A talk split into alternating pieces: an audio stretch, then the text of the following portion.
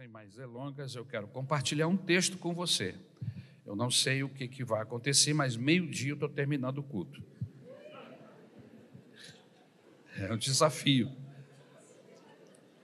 Filipenses, capítulo 3, versículo de número 12.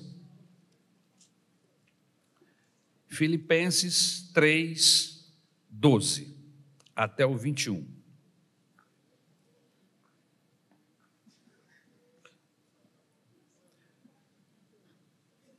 Não que eu já tenha recebido isso, ou já tenha obtido a perfeição, mas prossigo para conquistar aquilo para o que também fui conquistado por Cristo Jesus. Irmãos, quanto a mim, não julgo havê-lo alcançado, mas uma coisa faço, esquecendo-me das coisas que ficam para trás e avançando para as que estão adiante de mim, prossigo para o alvo para o prêmio da soberana vocação de Deus em Cristo Jesus. Todos, pois, que somos maduros, tenhamos este modo de pensar, e se em alguma coisa vocês pensam de modo diferente, também isto Deus revelará para vocês. Seja como for, andemos de acordo com o que já alcançamos. Irmãos, sejam meus imitadores e observe os que vivem segundo o exemplo que temos dado a vocês. Pois muitos andam entre nós, dos quais repetidas vezes eu lhes dizia e agora digo, até chorando, que são inimigos da cruz de Cristo. O destino deles é a perdição, o Deus deles é o ventre, e a glória deles está naquilo de que deviam se envergonhar visto que só pensam nas coisas terrenas, pois a nossa pátria está nos céus, de onde também aguardamos o Salvador, o Senhor Jesus Cristo, o qual transformará o nosso corpo de humilhação para ser igual ao corpo da sua glória, segundo a eficácia do poder que ele tem de até subordinar a si todas as coisas. Obrigado, meu Senhor pela tua palavra. Que a tua bênção continue sobre nós. Em nome de Jesus. Voltando para a corrida. Não sei porque não consegui passar para você, Denilson, o esboço. A minha internet simplesmente não funcionou. Quero agradecer a ajuda de sempre. Deus abençoe vocês. Quando eu era jovem, eu tinha o corpo mais esguio e eu me dedicava ao esporte. Jogava bola, joguei vôlei, joguei basquete, mas até judô eu fiz. Mas o que eu gostava mesmo era de corridas. E eu me dediquei a correr longas distâncias. Participei de algumas corridas oficiais dentro do calendário da cidade e do Brasil, alcancei segundo, décimo quinto lugar. Acho que eu cheguei a alcançar o terceiro lugar. Mas sempre era dez, nono lugar, décimo primeiro, tinha muita gente boa correndo. Corridas de longa distância. Eu não tinha um treinador, corria porque gostava. Mas a gente aprendeu algumas coisas nessa prática esportiva. E quando eu li esse texto, eu me lembrei destas corridas que nós empreendemos ao longo da nossa juventude. Algumas delas no meio da corrida eu tive vontade de desistir, porque a nossa mente parece que luta contra o esforço que estamos fazendo e começa a jogar questões. Para que você está fazendo? Para que você está correndo? Fazendo esse esforço todo. Você não vai chegar em primeiro lugar. Você vai chegar no máximo em oitavo ou décimo lugar. Para logo. Está se matando. tudo para que nós parássemos e não prosseguíssemos naquele alvo que havíamos estabelecido, que era passar pela chegada. Na vida espiritual, isso também acontece. Nós começamos uma carreira quando nós entregamos a nossa vida para o Senhor Jesus. Nós somos chamados pelo menos duas vezes. A primeira chamada de Deus é a chamada para a salvação. Mas a segunda grande chamada de Deus, e essa chamada é para todos, é a chamada para o trabalho, para o serviço, para o desenvolvimento dos talentos que o Senhor nos deu. Você sabia que Deus lhe deu capacidades? Capacidades estas que muitos de nós já nascemos com elas ou desenvolvemos ao longo de nossa vida. Mas outras o Senhor nos dá a partir do momento em que nós entregamos as nossas vidas nas mãos dele. Somos capacitados pelo Espírito Santo. Recebemos essas condições excepcionais, espirituais, para que possamos desempenhar da melhor maneira possível o chamado do Senhor. Nós temos ferramentas, como por exemplo os dons do Espírito. Os dons do Espírito são ferramentas de Deus para que nós, os trabalhadores, possamos, com essas ferramentas, os dons, fazermos o melhor, desenvolvermos o melhor para Deus, usando os dons do Espírito na construção deste grande edifício que é a igreja do Senhor Jesus. Paulo, nesse texto, ele fala sobre os elementos essenciais para se ganhar a corrida e receber a recompensa. Na minha corrida lá, quando eu era jovem, eu cheguei a ganhar algumas medalhas. Eu não cheguei em primeiro lugar, mas em terceiro, em segundo lugar. E eu tinha essas medalhas comigo até o dia em que meus filhos nasceram. E aí eles brincavam com essas medalhas de rodinha dentro de casa. Eu me lembro que uma delas eles levaram até para dentro do carro e colocaram, conseguiram colocar a medalha entre o vidro e a lata e a medalha caiu lá para dentro. E eu nunca mais pude tirar. Vendi o carro com medalha e tudo.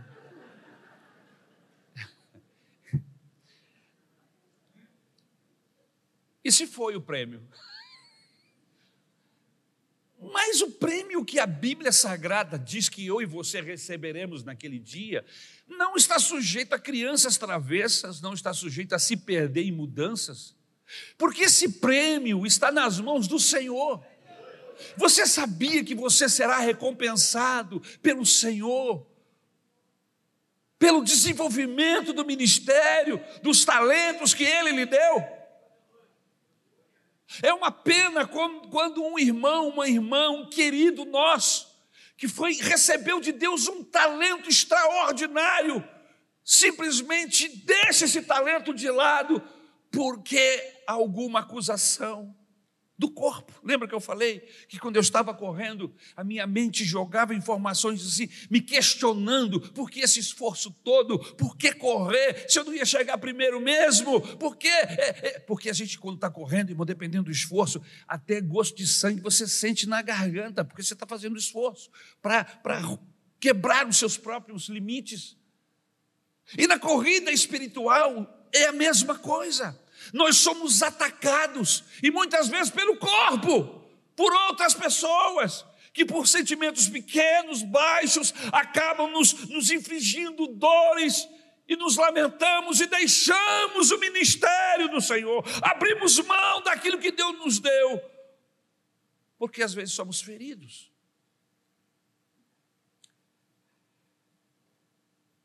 Paulo, nessa carreira espiritual, ele diz o seguinte: se você quisesse che chegar ao final, você precisa de ter algumas coisas com você. A primeira delas, a insatisfação. Nós nunca podemos absolutamente nos sentir satisfeitos, completos, plenos, como se nós fôssemos o, o, o melhor naquilo que fazemos. O apóstolo veterano e prisioneiro de Cristo afirma: Não julgo havê-lo alcançado, está aí no versículo 13.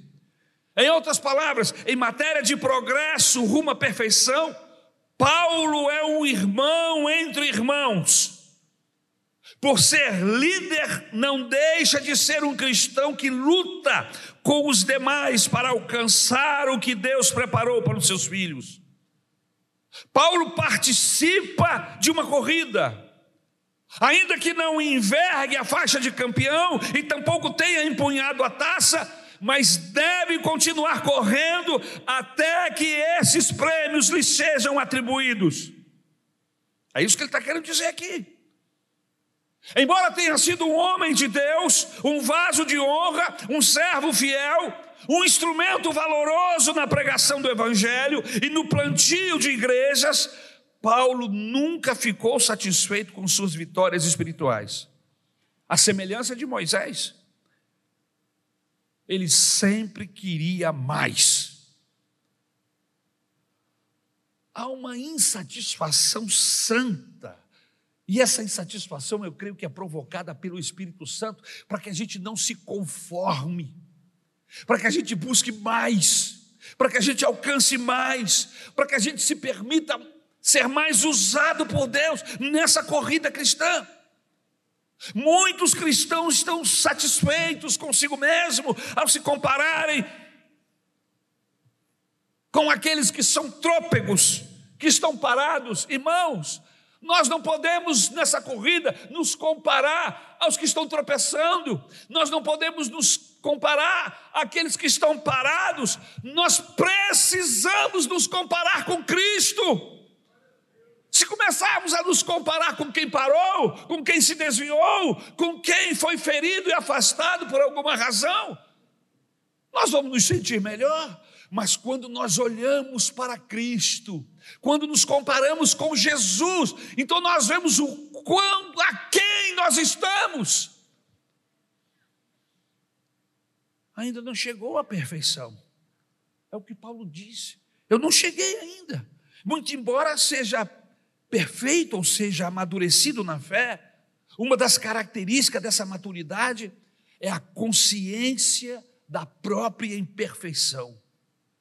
Todo cristão maduro precisa e faz uma autoavaliação honesta e se esforça para melhorar. A luta contra o pecado ainda não terminou, pois essa perfeição não se alcança na presente vida, meus irmãos. Essa perfeição só alcançaremos quando chegarmos no céu com um corpo glorioso e semelhante ao do Senhor Jesus.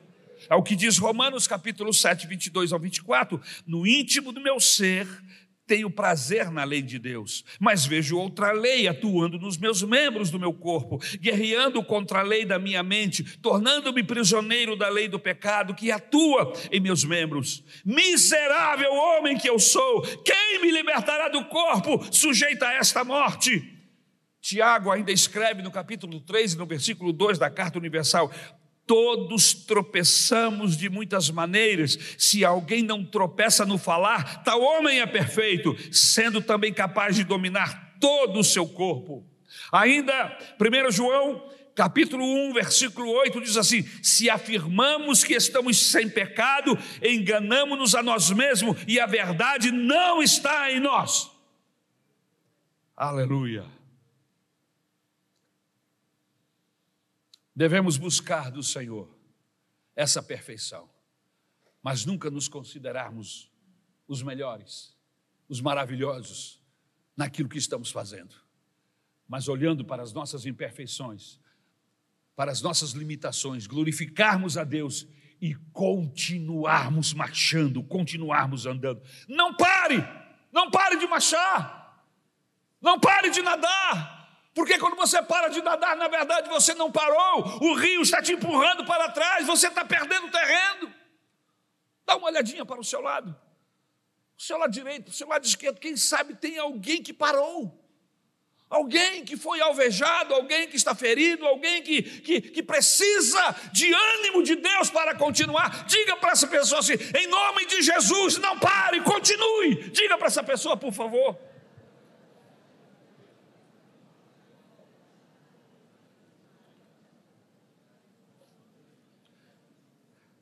A segunda palavra que nós vemos nesse texto é dedicação. Capítulo 3, versículo 13. Uma coisa faço. O apóstolo Paulo tinha seus olhos fixos na meta e não se desviava de seu objetivo. Ele era um homem dedicado exclusivamente à causa do Evangelho. Não se deixava distrair por outros interesses. Sua mente estava voltada inteira e exclusivamente para fazer a vontade de Deus. A Bíblia diz que aquele que põe a mão no arado e olha para trás não é apto para o reino de Deus. Você pode repetir esse texto comigo? Aquele que põe a mão no arado e olha para trás não é apto para o reino de Deus. Lucas capítulo 9, versículo 62. Marta ficou distraída com muitas coisas, mas Jesus lhe disse que uma coisa só era necessária. Lucas capítulo 10, versículo 42. Há muitos crentes que dividem sua atenção com muitas coisas. São como a semente lançada no espinheiro. Há muitos concorrentes que sufocam a semente e ela não frutifica. Segundo Marcos capítulo 4, versículo 7 e 18. Eu li a respeito de Dwight L. Moody, que era um homem muito voltado para o ensino da palavra de Deus. Antes do grande incêndio, incêndio trágico praticamente destruiu a cidade de Chicago em 1871. Diz a biografia de Dwight L. Moody que ele estava muito envolvido com a divulgação da escola bíblica dominical. Ele tinha uma associação cristã, Associação Cristã de Moços, com encontros evangelísticos e com várias outras atividades. Mas depois do grande incêndio de Chicago, aonde muitas, milhares de pessoas foram vitimadas, mortas por causa daquele grande incêndio. Ele mudou o seu propósito. E ele começou e ele dedicou a sua vida exclusivamente ao trabalho de evangelização. Mas o que aconteceu? Ele percebeu que levar Jesus às pessoas era mais importante do que o que ele estava fazendo. Ele não deixou de investir na escola bíblica dominical, não, ele continuou investindo, mas o seu foco agora era ganhar almas para Jesus. Por quê? Porque nós não sabemos no dia de amanhã, nós não sabemos das circunstâncias que virão sobre as famílias, sobre o país, sobre o mundo. E se nós ficarmos aguardando o melhor momento para evangelizarmos, pode ser que sejamos surpreendidos por um dia mau, por uma circunstância contrária. E o alvo da nossa mensagem, as pessoas que receberiam a palavra de Deus através de nós, foram vitimadas, já não estão mais em seus lugares, estão mortas e sem a salvação e sem o Senhor Jesus Cristo. O princípio ensinado por Paulo é o seguinte: uma coisa faço, tornou-se realidade para ele. O resultado foi que centenas de milhares de pessoas se renderam a Cristo através da mensagem de Mude, porque ele simplesmente começou, focou naquilo que era importante para a sua vida e para o seu ministério. A terceira palavra e eu vou terminar, que eu vejo nesse texto está no versículo 13, direção. Eu falei sobre três palavras até agora. Vocês se lembram da primeira? Insatisfação. A segunda, dedicação. E a terceira, direção. Quem está correndo precisa prestar atenção nessas três palavras. O apóstolo Paulo mostra a necessidade imperativa de nós termos direção clara e segura nessa corrida, nessa carreira cristã. Veja o que ele diz: esquecendo-me das coisas que para trás ficam e avançando para as que estão diante de mim, eu continuo. Quem corre numa competição não fica olhando para trás, não fica olhando por cima do ombro, não fica calculando a distância que ele já percorreu, ou a distância que ele tem do, do, do, que está atrás ou do que está à frente. Ele tem um alvo, ele quer chegar lá na linha de chegada, então ele precisa correr. O cristão não pode ser distraído pela preocupação quanto ao passado. Eu não sei como foi o seu passado, mas uma coisa eu sei: Jesus Cristo entrou na sua vida, o seu passado foi escaneado pelo poder do sangue de Jesus, você foi perdoado, você não tem que levar esse fardo de culpa, Jesus já levou na cruz do Calvário. Por isso você liberte-se desse passado esta manhã, em nome de Jesus, e entre na carreira que, que está proposta. Bendito seja o nome de Jesus.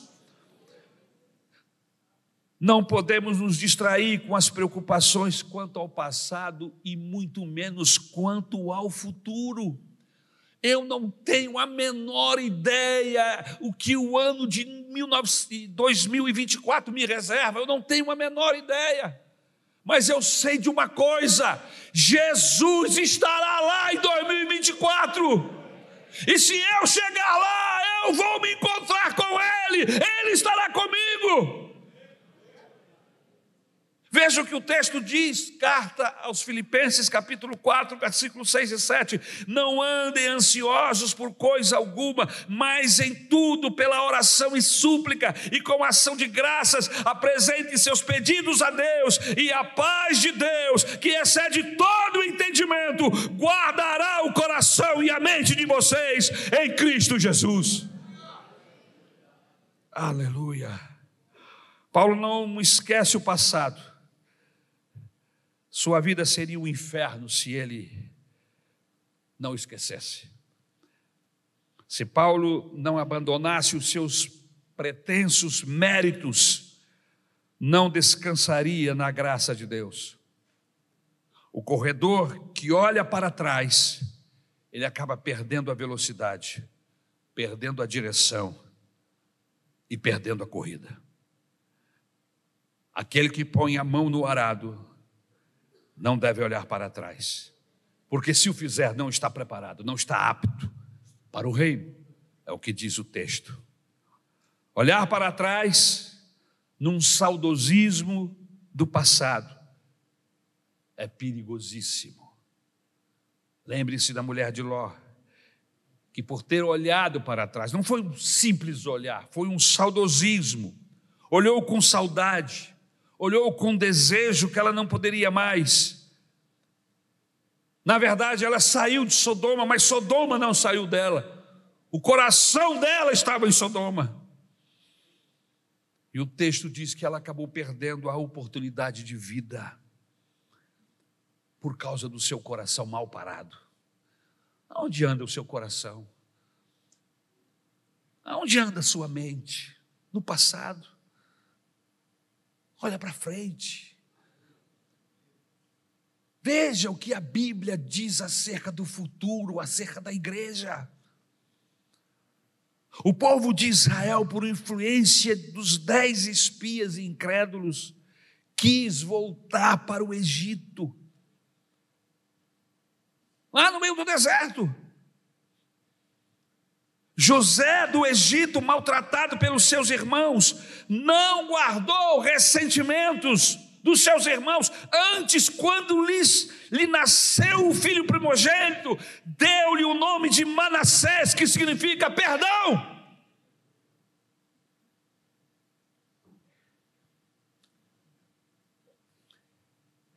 A quarta palavra, determinação. versículo 14. O apóstolo Paulo ensina outro princípio para o sucesso nessa corrida, quando diz: prossigo para o alvo. Esse verbo usado aqui e no versículo 12 tem o sentido de esforço intenso. Os gregos costumavam usar esse termo para descrever um caçador perseguindo avidamente a sua presa. O indivíduo não se torna um atleta, não se torna um vencedor ouvindo palestras, lendo livros ou torcendo em jogos. Antes, o atleta bem-sucedido, ele entra no jogo e se mostra determinado a vencer. Antes da conversão de Paulo, Paulo perseguia os crentes. Agora, agora ele persegue como caçador a vocação de uma vida em Cristo. Paulo diz: prossigo para o alvo, vou continuar marchando, não vou parar.